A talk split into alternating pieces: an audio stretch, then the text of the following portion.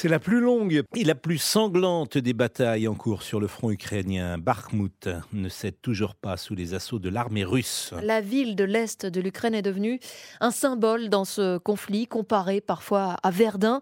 Sophie Jousselin, les pertes humaines y sont considérables selon les Ukrainiens. Plus de 200 soldats russes y ont ainsi été tués en 24 heures seulement. Oui, 212 exactement et 315 ont été blessés, preuve de l'intensité des combats dans cette bataille de Bakhmut. Moscou veut obtenir cette victoire, ce serait la première significative depuis le mois de juin dernier avec la prise par les Russes de Severodonetsk.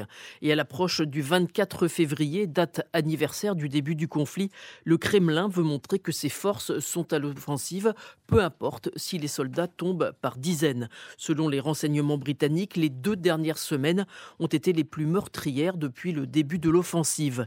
Et si on regarde le nombre de morts sur tout le front, hein, donc pas seulement autour de Barmout, mais du nord de l'Ukraine jusqu'à la Crimée, ce sont 800 soldats russes qui meurent chaque jour, quatre fois plus qu'en juin dernier.